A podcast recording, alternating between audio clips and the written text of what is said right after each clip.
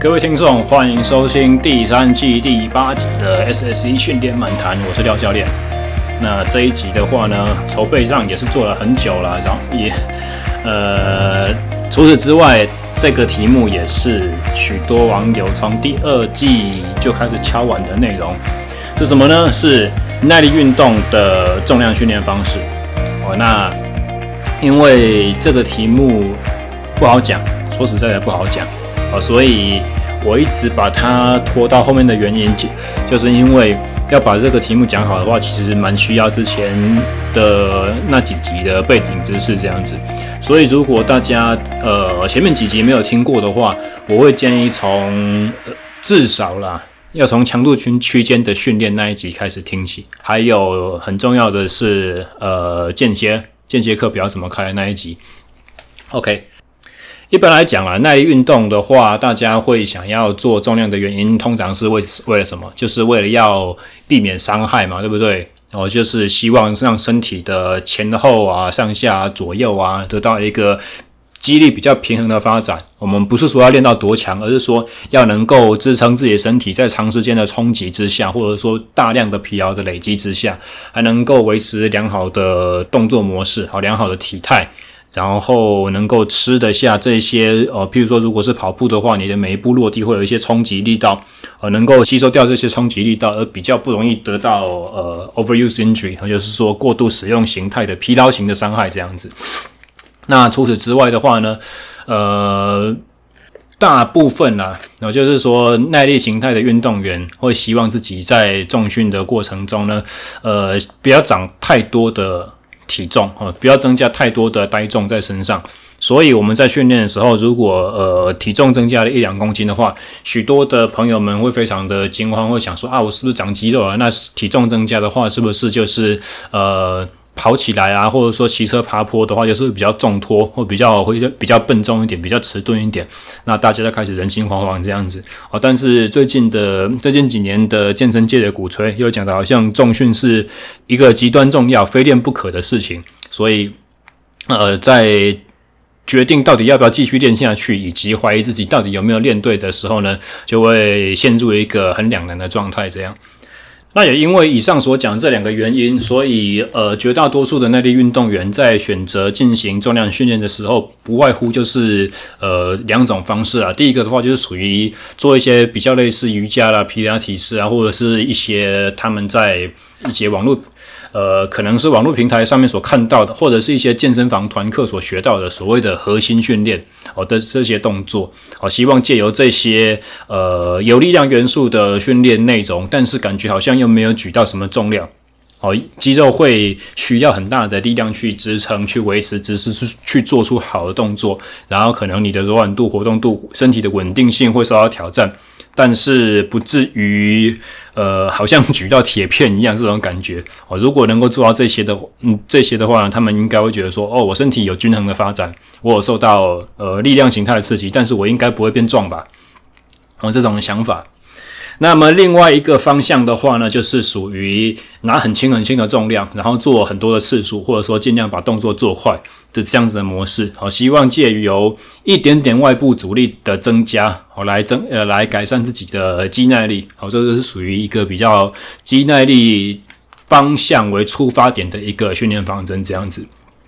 那么。听我的节目，或者是说以往在呃我们的脸书啦、IG 啊上面看的一些文章，或者是更更古老一点的话，啊，在更早之前，我有那个 Blogspot 的部落格的文章里面，好，在这些内容里面，对 SSE 的训练体系蛮熟悉的朋友们呢，相信都已经接触过我所谓的循环式的力量耐力这种概这种概念哈，这个练法啊，甚至是说呃。很刚好，在这一集要开录之前，也有一位网友在 IG 上面跟我私讯问问到说，上一集的内容啊，呃，高强度间歇跟所谓的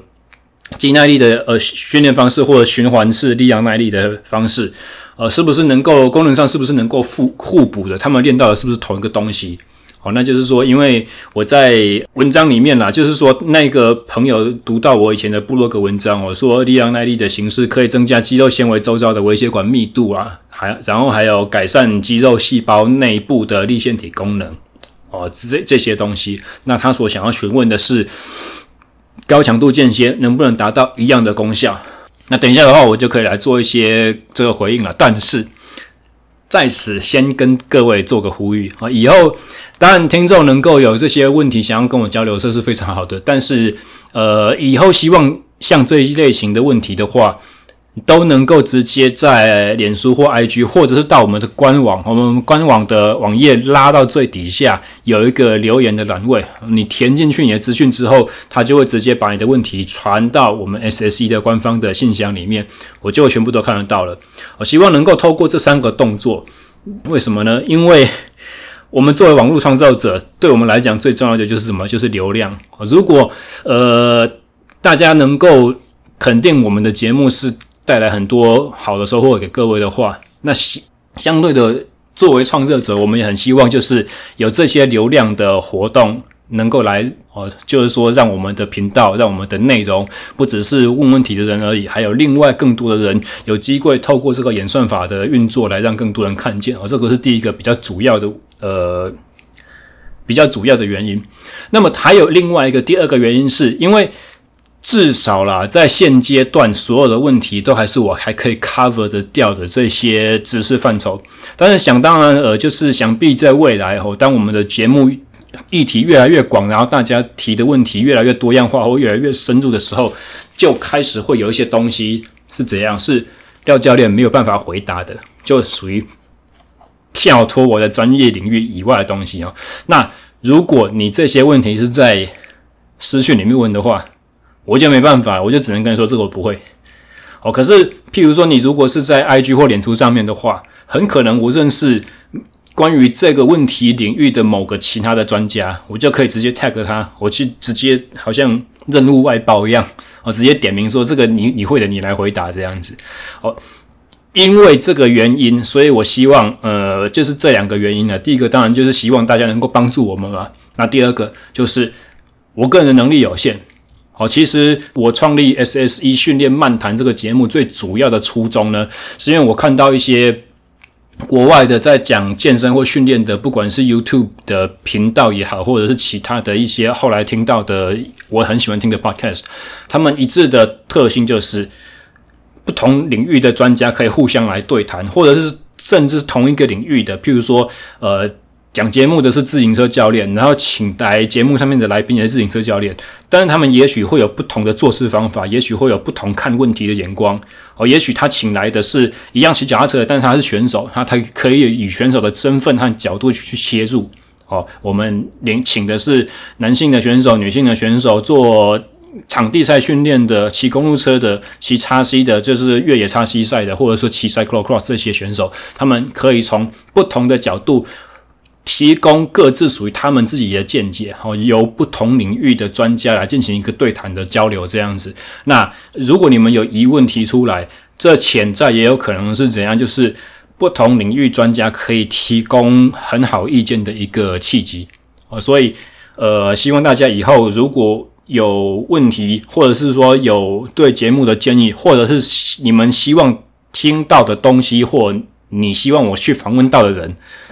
哦，一样都欢迎大家透过留言的方式哈，再次强调是留言哈，不管是脸书、IG 底下直接的留言，或者是你在呃我们 SoundCloud 的 App，其实也可以留言嘛。你只要不是用浏览器的内建的那个内嵌播放器，你只要有 SoundCloud 的账号，你就可以直接在我播放 SoundCloud 的过程中，任何一个时间点，你就点下去，在那边写下你想要的话，哦，这这甚至可以专属于你那个问题所听到的听不懂的时间点。好，再来的话就是我们官方网站，也是一个非常重要、非常好用的呃资讯来源。过往旧的集数，每一个时间点在几分几秒的时候讲了哪些重要的讯息，也会在官方网站上面的第一季、第二季这一些过往旧节目的名单里面可以去看到。好，那接下来切入正题啊，刚才我们讲到说，呃，轻重量举过很多次这种训练方式。到底它实质上有没有一些提升运动表现的这个能力在呢？以往对于这种训练方式的批评主要有两个啊。第一个就是说，当我们希望提升力量的时候，这些负荷都是很轻的哦。那些这些负荷如果很轻的话，它想必没有办法进行就是真的最大力量或快速力量层次的突破。为什么？因为这两个力量水准呢，它都是需要就是神经和肌肉连接这个方面机制的改善。那神经肌肉连接要改善的话，通常都是要经过相当大的阻力，或者是全力去执行这些动作的速度。好，这两个方面就刺激起来的。那显然，我们轻重量，然后维持一个节奏，但不是很快的执行的这种重复很多下这种模式的，它是没有办法在神经肌肉连接这个呃这个方面去得到一个超负荷，去达到一个超负荷的效果这样子。那。理论上面是这样讲，实际上面的话呢，确实这样子练，对于最大的力量水准也没有办法达到什么突破哦，所以这个是第一个方面的批评。第二个批评呢是怎么样？是因为这些训练，你再怎么，你再你做再怎么多，它的持续时间啊，还是没有办法去长到可以针对身体的一些。呃，耐力形态的能量机制达到一些超负荷，它持续时间的话没有办法跟我们真正去做这项运动可以互相比拟，呃，所以相对的在耐力的这个部分呢，它可能也没有办法达到一个很明显有效的呃与直接专项动作相比，你可以达成的刺激这样子，哦，所以这个是以往大家对于这两呃就是轻重量的肌耐力训练呢比较容易有的一个批评。但是在这个角度下去看事情的话，我们就会呃忘记一个很重要的点，就是怎样。首先呢，大家如果是有脚踏车背景的话，就通常听过呃功率计的这个讨论嘛，对不对？好，基本上为什么我们那么想要去量测功率，透过功率计去量测功率？因为功率就是我们人体每单位时间能够对外输出的能量有多少嘛，对不对？好，所以其实功率这个东西不是在只有在骑脚踏车的时候存在而已，它在所有的运动项目，包含投球、包含高尔夫开球、包含棒球的挥棒、包含我们跑步的跨步，每一个动作它其实都可以有功率的呃推算这样子。哦，当然推算的方法可能是比较间接，它是要需要透过生物力学的模拟方式，就有点回到我的老本行了。不过这边举一个例子啊。你想象一下，一个跑步选手，他如果跑步的功率，他的跑步 FTP 是两百瓦的话，哦，我们不要讲两百瓦好了，这个有点太模糊。精英层级的跑步选手啊，就是五 K，你要能够在十六七分钟能够跑完的话，基本上他的瓦特数都是怎样？每公斤体重大概四点四左右的输出。哦，大家想象，如果这个选手如果是体重五十五公斤的话，四点四多少？十一乘以十一等于一百二十一，一百二十一再乘以哦，这两百四十几瓦特了哦，所以四点四瓦特 per kilogram 的时候呢，你作作为一个体重五十五公斤的跑种跑者不重，他就已经要两百四十瓦的输出才能够达到了。那以骑脚踏车的话，记不记得我们在讲那个呃强度区间那一集的时候啊，我们讲到你在。四民组的自行车选手里面，你如果你 FTP 可以达到两百四、两百五的话，已经算是不错的成绩了。四公斤体，呃，就是每公斤体重四瓦以上的话，这是一个很不错的水准。但是，我今天做了一个小小的计算，呃，跟跟跟各位稍微呃举个例子讲一下，说我们如果是用轻重量执行重量训练的话，它的输出的功跟我们耐力训练输出的功差别在哪里？哦，教练，我本人我的目前体重是大概六十八公斤上下。那假设我今年是背了一支杠铃，杠铃上面都没有加装任何杠片哦，就是空杠而已哦。空杠的话是二十公斤，六十八加二十等于八十八公斤。这个总重量，如果假设我们的直心位置重直质量中心点的位置在我的肚脐，那我背着这个空杠去做一个深蹲的动作。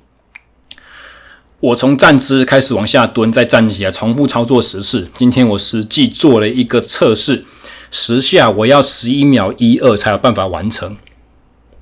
那我甚至去特别量了一下，我的肚脐高度距离我的膝盖高度是五十公分哦，因为我深蹲的时候，我是会蹲到呃，我大腿会低于平行的这个程度，所以我的肚脐，我的质量中心点会低于我的膝盖骨的所在位置哦，所以抓膝盖的位置差不多刚好了哦，是一个比较保守的估计方式。零点呃五十公分的话就是半公尺高，我如果把八十八公斤乘以零点五再乘以一个常数九点八是什么？就是要把公斤换算成牛顿，因为我要从牛顿乘上米，就是实际的做工嘛，对不对？那再乘以十，因为我做了十下，总共这样子的做工除以十一点一二秒，大家猜猜看，算出来的功率有多少？空杠哦，空杠的深蹲而已哦，我就是正常正常的速度操作而已，我也没有跳起来。平十秒平均功率达到了四百一十九瓦，而且大家要想想看，我们在做重量训练的时候是怎样？是只有向心的方向的时候才在做功，离心下去的时候呢，是没有做正功的，是在做负功的。哦，那些能量都是透过肌肉的这种离心收缩，在撕扯的过程中变成热量散发出去的，这不是我对外界产的能量消耗哦。是刚才我在做正功的时候所累积起来那些东西，呃，如果这个正负功听不懂的话无所谓，我的用意就是跟各各位讲说，我们在做重量训练的时候，通常都是一上一下，一上一下，真正我有输出对外界产生的能量是只有在上的时候，是重量在往上增加的那个时候才能够算数的哦。所以刚才的十一点一二秒，我的做十下那个十一点一二啊，如果我很很笼统的把它切一半，我就说我向下蹲，它往上站起来，时间是一样好了。那我真正有做工的时间只有五秒多一点，快要不到六秒钟。刚刚算出来的四百一十九瓦要怎样？要乘以二。我光背个空杠，我再蹲，然后站起来蹲站起来的这个过程，我就可以达到瞬间功率是超过八百瓦的这种输出。那。呃，之前有跟各位讲过，我在我我们在铁三角那一集嘛，我有讲说我骑了一个多小时，我的平均输出的多少？我的 NP 大概两百出头多一点点而已。我 NP 的意义就是一小时的 NP 就是 FTP 的概念嘛，就是我的无氧阈值啊，我的无氧阈值才两百一十几而已，顶多最多。哦，所以大家想象，如果我去做呃高强度间歇的话，我用两百五十瓦特的。强度去骑，和我在做重训的时候，动不动就破八百瓦。那我在做重量训练的时候，我是不是可以很轻易的去达成我肌肉局部里面的一些高度缺氧？因为我在制造这么快速要把能量产生出来的时候呢，它一定没有办法完全透过完整的有氧呼吸嘛，对不对？好，所以瞬间肌肉里面的肝糖就要透过无氧糖酵解的效果，制造出一狗票能量出来，然后堆积很多的乳酸，然后在这几十十几二十下。重量重复做完之后呢，这个状况就解除了。这些乳酸堆在肌肉内部的乳酸，赶快就要全部都怎样就排除掉哦。不管你是在肌肉内肌肉内部要自己把它烧掉，或者是运输到血液里面去哦，到身体的各周遭去由心肌啦、肝脏啦、肾脏去把它排除哦。这些无氧代谢的废物的排除和无氧能量的生成，在重量训练过程中在做呃。重复次数高的力量耐力的模式的过程中呢，其实它的要求都是非常高的哦，因为这种方式可以造成肌肉内部所极大的缺氧的超负荷，所以力量耐力它有一个非常的好处是在怎样？它可以提升我们的无氧糖酵解过程中无氧呼吸的这些过程中相对应的一些酵素，它的活性和它的这个叫呃白话一点要怎么讲？这个机制的运作比较顺畅。路径比较通的那种感觉，所以呃，其实我们到目前为止还没有讲到一些很细的关于耐力的生理的，但是在有氧呼吸的这个环节呢，其实它是分为两个部分。以糖类来讲，糖类的有氧分解，第一个步骤是无氧的，后面进入柠檬酸循环的时候，它才是一个有氧的。那有氧的部分是有氧的是。步骤是很复杂，然后很长、很慢、很难启动的这个东西，所以通常来讲，耐力很好的人呢，就是无氧和有氧的能力都非常好，制造乳酸和燃烧乳酸的能力都非常好的这个人才，这这种人他的有氧引擎才会真正非常强大。所以如果你的那个下面的有氧的环节，光低强度练那个有氧的环节很好，但是上面无氧的那个环节没有透过高强度来刺激的话呢，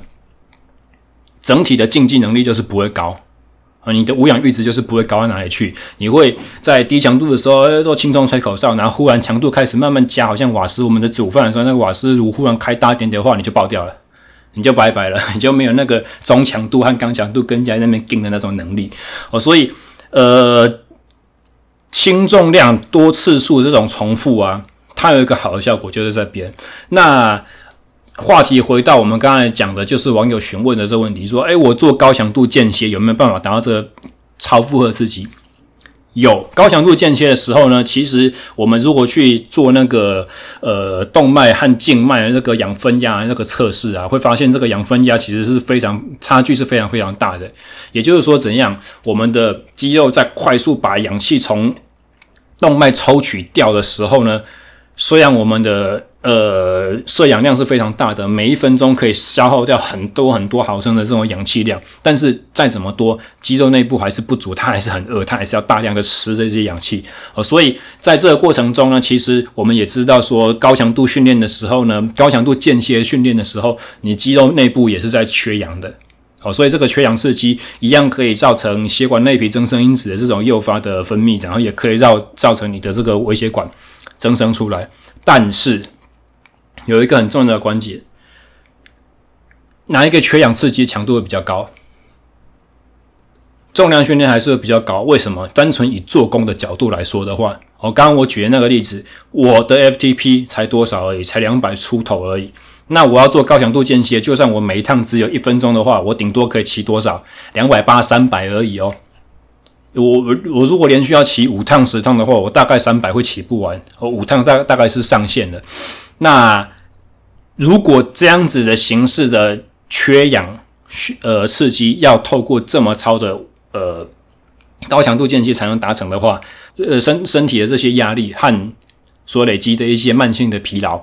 其实程度会是比我这种单纯做二十下空杠的深蹲还要大的很多。哦，所以这个是换变成转转成一个怎么样，就是好像。做生意的角度一样的这种概念，我就是盘算一下，呃，我要达到某一个效果的时候，我所需要付出去的成本到底要多大？如果做力量耐力的成本比较小的话，那我当然做力量耐力就好了，我不要去操间歇啊。好，当然间歇的形态它比较接近我们的专项的特性，比较接近我们真正比赛的模式。所以越靠近比赛的时候，或者是你的竞技呃能力越缺乏的时候，你时间越不够的时候，我们就要越用你的专项的方式去练。我们就要选择改选择用间歇的模式，或者是高强度持续五分钟、十分钟持续训练这种模式，以专项运动去操作这种模式，而不是怎样，而不是用力量的这个训练方法。但在这边所讲的就是说，如果你的基本能力差，如果你的恢复能力也不够，如果你的时间是有限的，然后如果你距离你的目标赛事的距离是远的话，用低重量高重复次数这种方式呢，它可以得到一些很好的好处，而且它的负荷、它的副作用、它的后坐力，或者是它所需要付出去的成本，相对是比较低的，是比较少的。好，所以这个是呃，以往大家。会有点好像嗤之以鼻、不屑一顾这种东西东西，它其实真正的好处在这边。呃，还有就是因为啦，它是一个非常局部性质的刺激。我刚刚我们讲深蹲为例子，但其实你也可以在健身房里面用腿前踢啊、腿后勾啊，或者是说。身体其他的部位，这种单关节、单关节来练，那就可以把作用的肌群再更限缩了。那这样子的话，我们可以把很多很多的动作串在一起。当我练完腿的，我去做手的；我做完手，我就去做胸肌；做完胸肌的话，我练背；背练完肩膀，肩膀练完推臀。像这种方式，独立的拆解开来，那每一个训练的部位都有一点像我刚才所叙叙叙述那种情况一样。瞬间都被拉了很严重的缺氧警报，但是我练完这边之后停，我去练下一个的时候，刚才练的缺氧警报就解除了哦，所以它是呃强度很高，但是也很快就结束，它的副作用就不会那么的大。除此之外，还有一个更重要的，就是没有这样练过的人，你所不可能体会到的东西。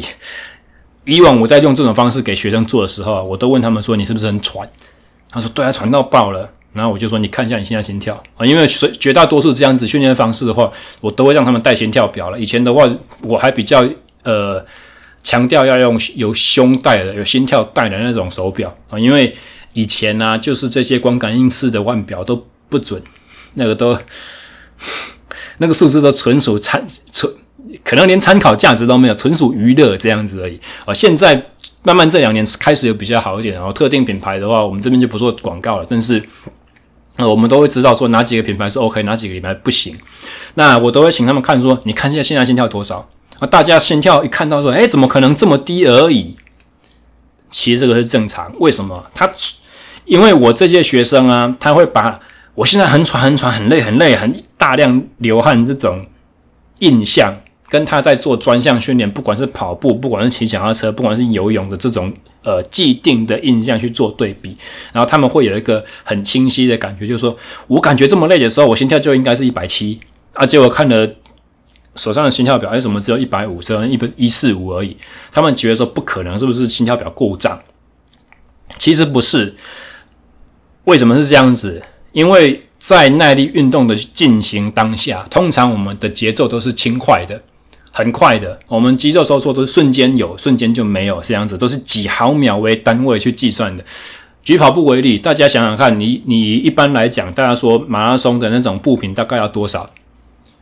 就算是以慢跑来讲的话，有没有听过一个建议，就是说你的步频要一百八以上才算是比较理想的，比较轻快的，比较减低冲击力，比较没有刻意的弹跳和跨步，对不对？那你想想看。步频一分钟一百八十下，意思就是什么？一秒要跑三步诶，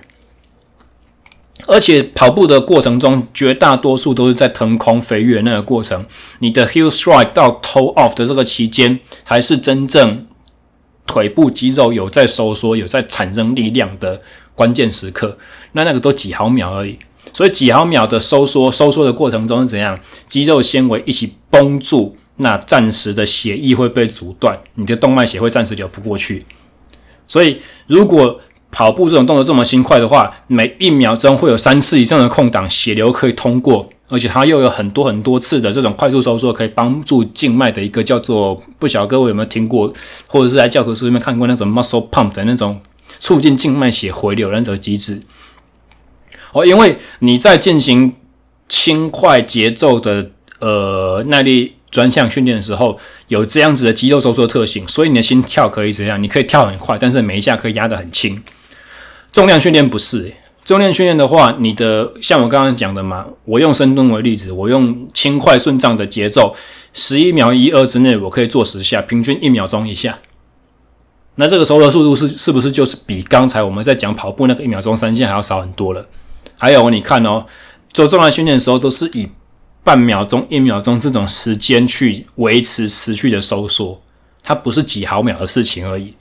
哦。所以，当我的肌肉在收缩、在做离心或向心的过程中间呢，其实全部都是钉在一起的。只有很短暂的在从向心转换成要离心那一瞬间的时候，才会开始松掉。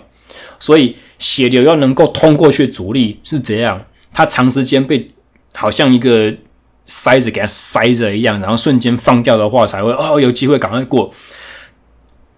这个时候心脏所遭遇到，或者是它的运作阻力在全身要把血流泵送出去，那个阻力会高很多，所以它没有办法跳快，它要变成跳得慢，然后每一下要压得很大力。哦，就是因为肌肉收缩的这种形态不一样，所以造成了你的心跳在。同样感觉自体负荷的前提之下，心跳会低很多。那这是一个好处，为什么？大家都没有想过，心脏也是一块肉。心脏是什么？是心肌构成的。那心肌既然是肌肉的话，它有没有必要去做肌力训练？有呢。好，那如果心脏是一个这么重要的肌肉，它的力量也需要练的话，到底要什么样子的方式才可以有效的把心脏的肌力给练起来？我们一再强调这种六个到八个动作，每个动作都做十几下、二十下的循环耐力啊，循循环式的力量耐力。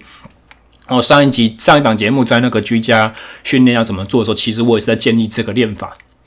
这种练法的话，它就可以在六到八个动作这样一个循环，大概四至五分钟的过程中，你的心跳全部都是一百四十几、一百五，很卖力、很慢速，每一下都挤得很用力，这样子的形式去跳动。那这会这就会是一个非常有效的心肌的力量训练，它会增加左心室的泵送的这个能力。那这个能力提升起来呢，最明显的就是会反映在你在做高强度结束之后，恢复到一般 tempo 的时候，你的心跳降，恢复的速度会非常非常快，你降心跳跳的速度会很快。哦，这是循环式力量耐力对于心脏、对于体循环系统的刺激所能够产生的一个好处。其他任何方式哦，很难去做到这一点。有啦，我们如果做那个强度区间那一集，我们有有没有记得有讲一个 AC 训练 （Anaerobic Capacity） 呃，无氧无氧容量或者是速耐力的训练，那种的话也可以，因为那种的话虽然心跳跳得很快，但是也是一样，全身的循环的压力很高，它就可以提升那个左心室压缩力道。但是这种训练太痛苦了，绝对不可能经常做。它所带来的后坐力跟我们循环式力量耐力简直是无法比拟事情。那个力量耐力就是小儿科，你你练了习惯之后，以后每次做完都觉得很舒服、很顺、很舒畅，而不是像速耐力训练每一趟都要死一样，而全全天下什么难听的三字经都可以骂出来，包括教练的祖宗三代全部拉出来骂一轮。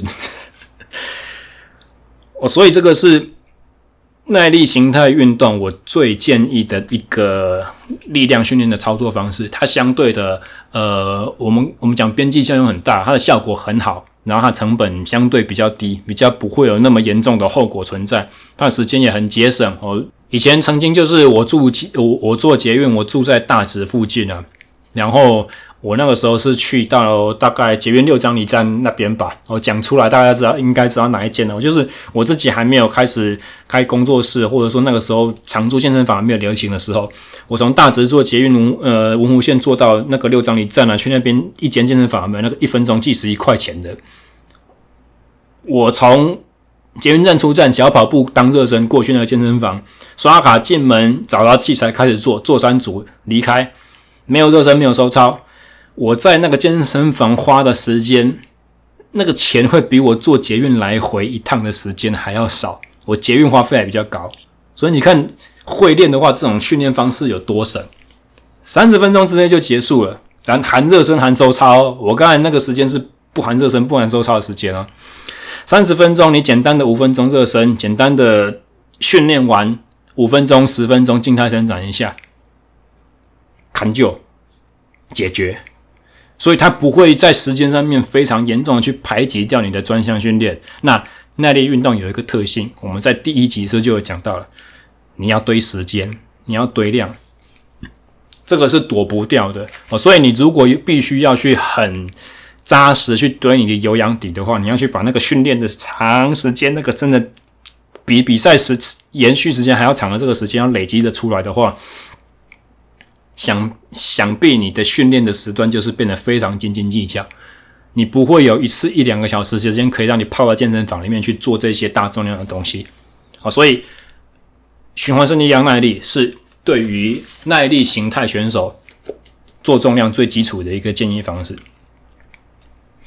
那么最近我在整理一些比较旧的啦，我以前部落格的旧的著作，我也稍微看到了一些，我也在写一些新的东西。然后我就在写的过程中，回想到我自己个人啊，在念研究所的时候，二零一一年、一二年那个时候，原本我所构思自己的硕论题目，我是想要做呃重量训练提升耐力运动表现的这个东西。哦，但那个时候搜寻文献啊，搜寻一些科学的做文献探讨，要做科学证据的回顾的时候，我发现，在那个年代，我们所可以看到这个就是比较新的，就是二零零九、二零零八那种东西，对于这方面都不是很不是很笃定。应该说，我说我所能够找到的，我说重量训练可以提升耐力运动表现的这种证据啊，我自己看都不满意。都是那种什么 N S N S C A 期刊有没有？那种基本上就一定会跟做重量训练扯上关系的。你你只要投那种期刊，几乎只要有重训，结果都是可以进步，结果都是会进步。所以你仔细去看一下他的实验设计啊，和他所呃取得的那些受试者的 profile 那种对象，他们的他们的耐力运动层级啦。看一看，我都觉得不很满意。就是说啊，大家就是有在运动而已，但是 简单来讲，就是比较初学，他们不是很进阶的那种耐力运动员。所以，如果是比较初学的话，他会有一个初学者效应。那你不管用什么训训练方法给他砸下去，只要量够大的话，他一定会进步。哦，所以那个那个时候后来我就放弃了。但日后进入到业界的时候啊，我有曾经重新去回顾一下这方面的材料，诶，结果有被我找到新的，差不多就刚好在二零一一年、一二年那个时候。就是我正在读书，焦头烂额，在想我的研究设计的时候，有一些新的证据被发表出来了。其中一个是应该是在挪威吧，那边的一个叫做 Stern 的教授，他们实验室做了很多，后来做了很多这一方面的东西，就是用呃最大力量训练，然后去看耐力运动员的表现。而且重要的是什么？他们第一个，他们不是看最大摄氧量有没有提升，他们做完实验之后啊，最大摄氧量都没有提升。那第二个。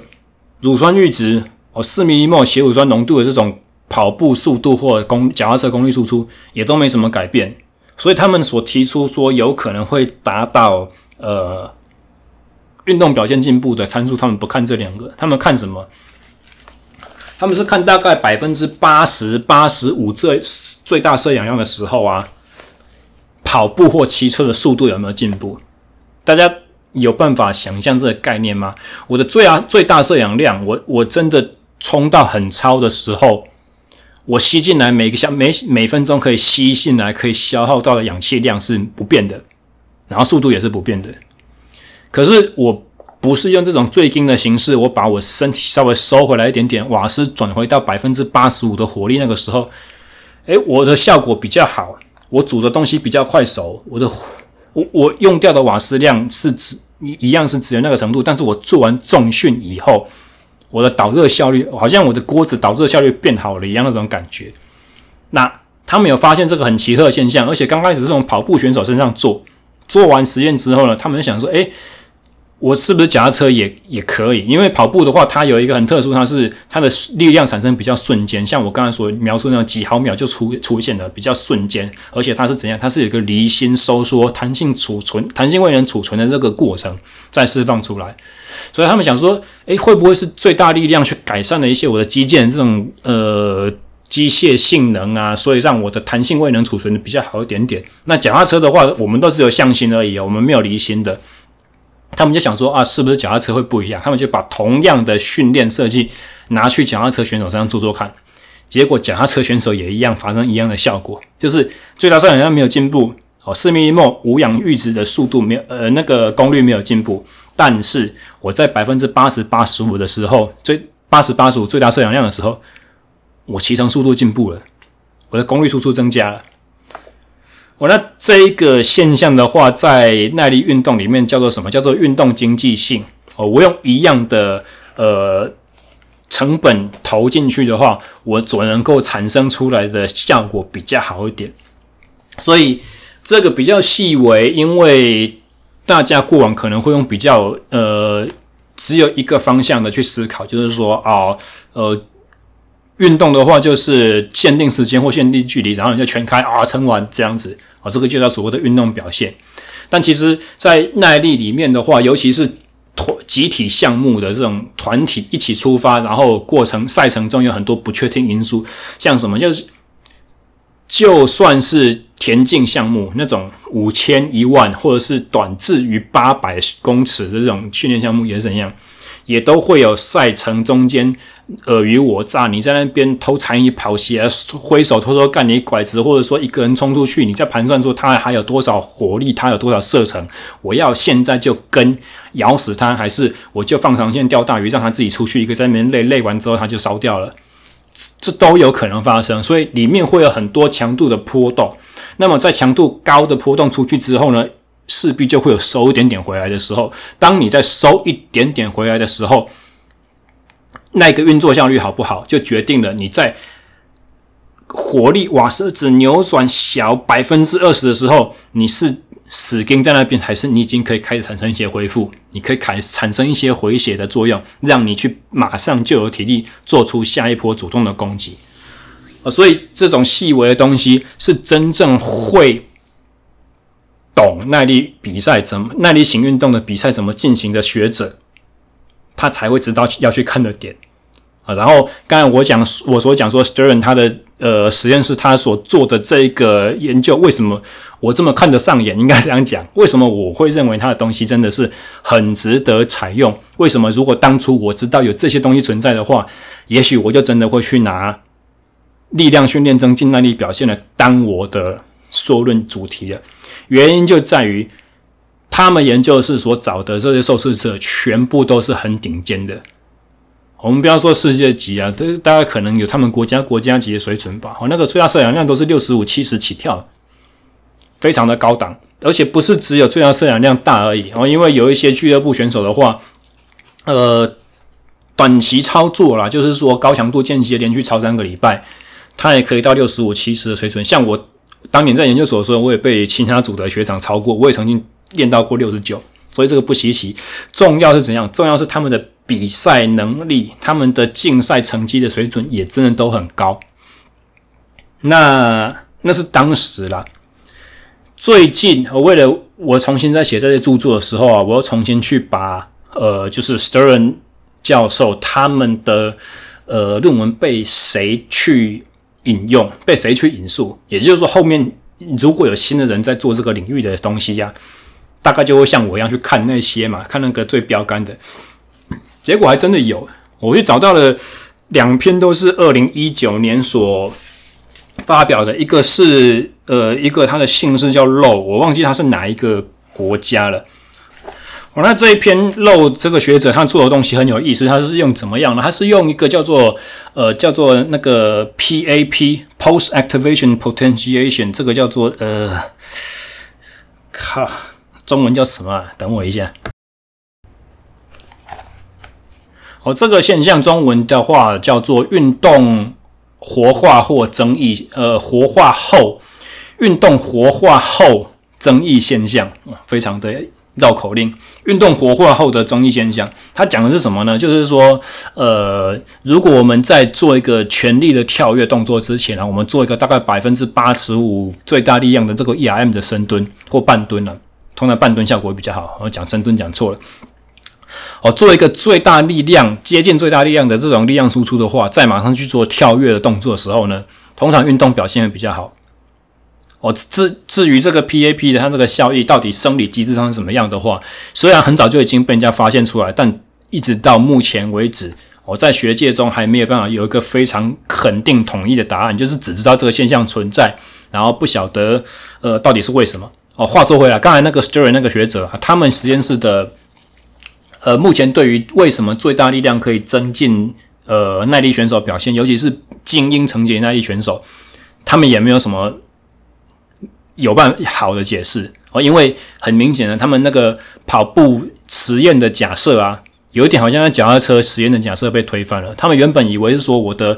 弹性未能的收集和释放的效率，透过了最大力量的训练被改善嘛，对不对？啊，脚踏车有没有弹性未能的释放？它一样变好了哦，所以他们也是一样，只知道有这个改善的现象，可是不知道到底为什么。有有有一个好像好像我们有一台机器在那边，我知道我把那个我的呃原料丢进去，我原料放猪脚肉，放放面粉，出来就可以变成。包好的水饺一样，可是我不知道这个机器过程中到底是怎么把这颗水饺包出来的，到底是怎么去揉这些猪脚肉的馅啊，怎么去把刚刚的面粉和了什么东西，然后揉成饺子皮，然后拿一只机器手背去挖一勺绞肉，然后拿一只机器手臂负责去把水饺皮折成有五个皱褶非常漂亮的这种形状，不晓得哦。机器里面的这个机件结构我们没有打开拆开，不知道。我只知道我丢猪肉丢面粉，我出来就是水饺，这种感觉。那么在呃 PAP 这个现象，一般来讲啊，过往都是以最大力量和爆发性的，就是事后的争议现象，我们是量测爆发力的水准。但 Rose 这个学者，他们这个整个团队很有意思，他们是怎样？他们反而采用了爆发性质的跳跃哦，就是用阻力带绑在身上的这种方法，然后做最大努力垂直往上跳跃，这种方法去做前面的运动。然后后面的争议是怎样？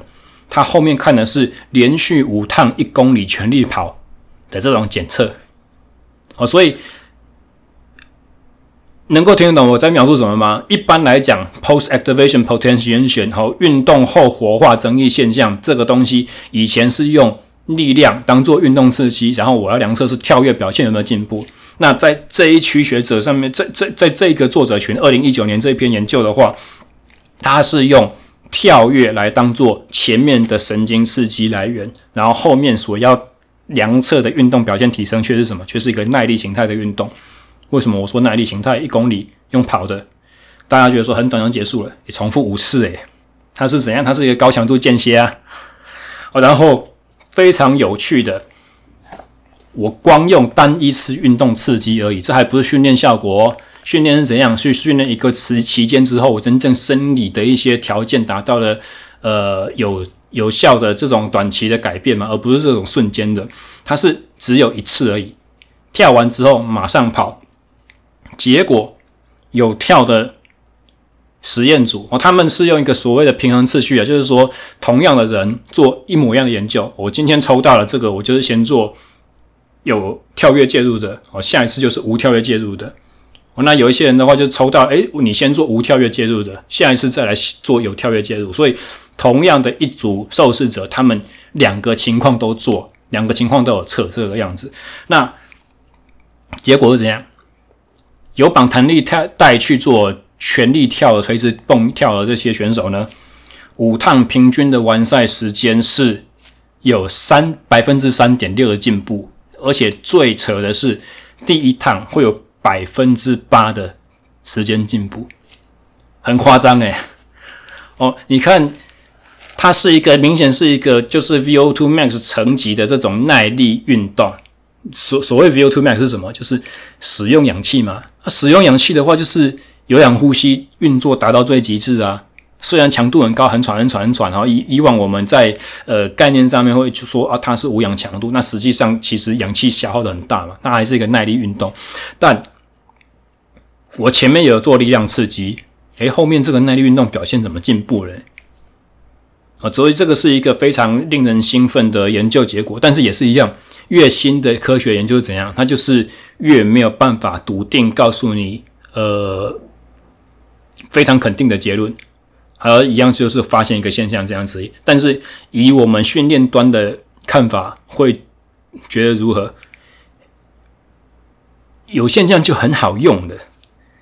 我知道有这个现象，我就赶快要拿来做训练上的应用啦。我不会等到你科学家把这些东西全部都搞得完全透彻，然后再告诉我说，呃，因为如何，什么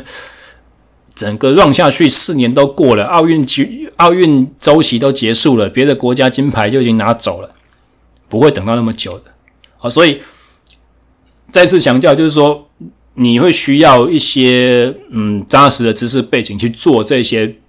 资讯的这种评断，然后一旦知道潜在这个方向可能有很好的方，呃，潜在这个方式有可能有很好的结果的时候，我们就要把它拿来用用看了，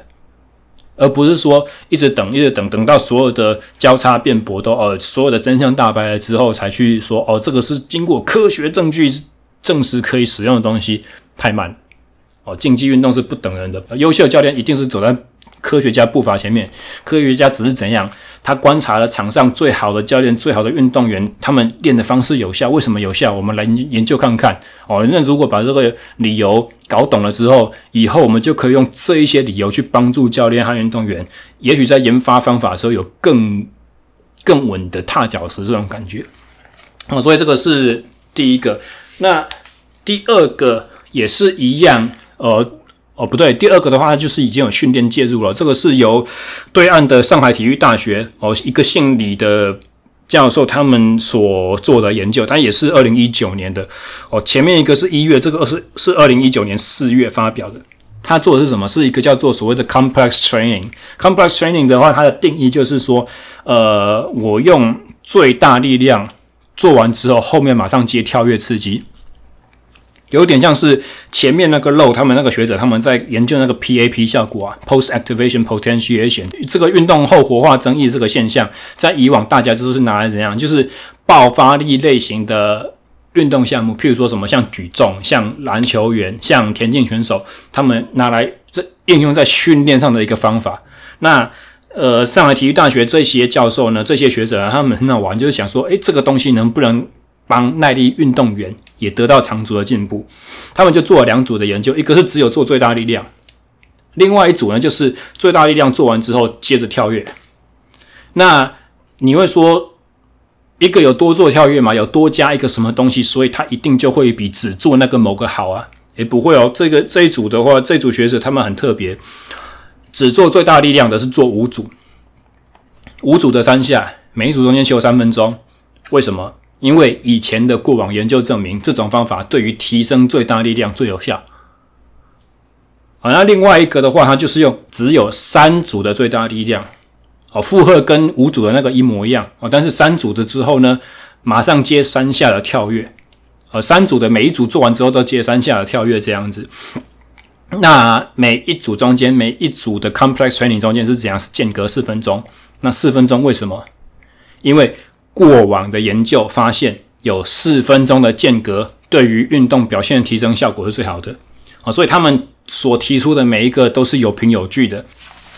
那么这组学者他们所量测的一些东西是比较特殊的参数，他们不是用呃运动场上的成绩进步来去当指标。哦，而是看一些什么？是看的看一些哦，譬如说 drop jump，就是说从一个高度跳下来马上反弹的这种高度，或者说一些呃神经受到刺激，呃呃，大家不晓得有没有印象？就是小学那个自然课啊，有一个实验是坐在椅子旁边，然后双脚就是悬空的，你拿一个腿铁锤去敲敲膝盖骨、髌骨下面有没有那条肌腱？那小腿就往上弹。哦，这个是教会我们所谓的神经肌肉反射，就是透过脊髓而不经过大脑控制这个 knee jerk 的这这这个东西是我们从小对于脊髓神经反射的第一个印象嘛？有没有？有测这个，然后还有什么？就是呃。固定角度全力收缩，自主的，就是等长全力收缩的这种肌力，他们会做这种比较属于是间接形态的量测，还有一些就是十四公里的跑速的呃摄氧耗氧量啦，或者说十四公里跑呃十六公里跑速的时候血乳酸浓度这些东西。那这个的话就是怎样？它就是比较嗯，它就是更细微一点了。通常的话，我们都要透过场上的表现。有明显数字上的改善嘛，对不对？我们才会说笃定的讲这个训练有没有效。但很显然，上海体育大学这些人不看这个东西，他们要先看生理身体内部的一些生理机制有没有发现什么改变。哦，如果生理机制已经有往好的方向上面去改变的话，即便检测的成绩是一模一样的，他也有办法说服自己说很好。我们走在好的方向上，先不要放弃。虽然结果还没有呈现出来，但是我们这些参数都是好的，我们可以继续用。那这些呃受试者也不是泛泛之辈啊，他们的平均五公里检测的成绩全部都在十六分以内，啊，全部都十六分，就是十五分五十几秒这种水准，平均水准啊，哦，所以是跑机跑。跑步能力非常强的选手，那一样就是在做进行 complex training 之后，训练效果刚包含在刚刚所有呃弹跳这些东西啊，或者说神经刺激反射这些东西啊，都比只做最大力量的还要来得好。那另外还有个第三组就是控制组了，控制组就是没有除了跑步以外没有做任何其他训练，那控制组的话就是进步效果的最差的。好，所以我们在介绍完了呃循环式力量耐力之后，我们还讲了两个比较先进的，就是近几年大家应用上越来越风行的这种关于耐力运动员也开始在做最大力量了，哦，甚至是做弹跳、做快速力量这种训练。结论是什么？对于顶尖，就是成绩已经到一个水准以上的选手来讲的话。开始进行最大力量介入的时候，训练效果会很显著。好，但是呃，我们知道这个现象，目前为止，在我手上有的选手来说啊，客户来说的话，应用应用的还不多。我只有零星一两个个案有用过，然后有一个是曾经笃定跟我讲说：“哦，真的差很多。”那原因是在于什么？时间。哦，以刚才我们李教授那个二零一九年上海体育大学那个实验为例子啊，他一周练到几次？他一周练三次。重量训练一周练到三次。各位啊，你是如果你只是个业余爱好者的话，你要怎么去找到一周三次重量训练的机会？而且你大家想想看，诶，我是最大力量训练的，每一组都要休三分钟以上诶。那我如果有两个以上动作的话，你包含热身，包含练完的收操，这一个训练单元要耗多久？最少一个半小时。你有那么多时间给你去这样耗？一个半小时三次，诶，一个礼拜就四个半小时去了。如果我们勉勉强挤说，我一周可以练八小时，可以练十二小时的话，你就损失一半了，怎么可能啊？还有一个问题就是，大家比较没有办法去理解到，就是说，其实最大力量训练它可能会造成一个怎么样，就是交感神经的疲劳。交感神经系统的疲劳，因为我在做大重量的时候，我几乎每一次都在，就好像吸那个什么，那个健力选手上场之前要吸阿摩尼亚这样子，然后鬼吼鬼叫，说的队友在旁边像心心肺肺一样，呼呼呼呼加油这种感觉，你要把整个人嗨到不行，你才有办法举起来那个一下。所以潜在对于我们说自律神经系统里面的那条油门线啊，它那个负担是非常大的。刚做下去第一个礼拜，第二个礼拜，你会觉得突飞猛进，哦，所有的任督二脉都被打通了，效果都很好。持续大概一个月左右的训练，你就会发现你的疲劳累积是无形之中慢慢加在一起的。虽然你会觉得说就那几下而已，哦，如果以训练总量就是公斤数乘以次数乘在一起的话，那个数字也没有很可怕。可是莫名其妙，你就是被慢性的消耗掉，哦，所以。除非你是专业运动员，所谓专业就职业运动员，专业运动员是意思怎样？你光靠练这个就可以了。你是在学的学生，你不太，呃，举这个例子不太好，上课都没有在听，课堂都可以睡觉，哦，或者是你是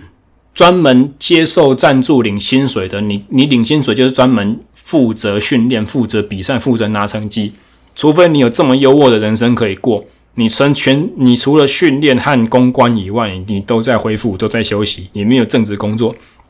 否则用最大力量这种模式去训练的话，你很可能会恢复不过来。哦，所以这是为什么？虽然我个人知道有这么新颖的科学研究结果出来，但是我却用在自己客户上面的时候，就是蛮迟疑的。除除非我知道他的耐力水准真的已经差不多到一个坎了。要继续从单纯练耐力的方式去突破的话，不太容易的时候，而且我知道说他维持这么高的水准已经有一段时间，而不是好像一个非常就是 transient 那个叫什么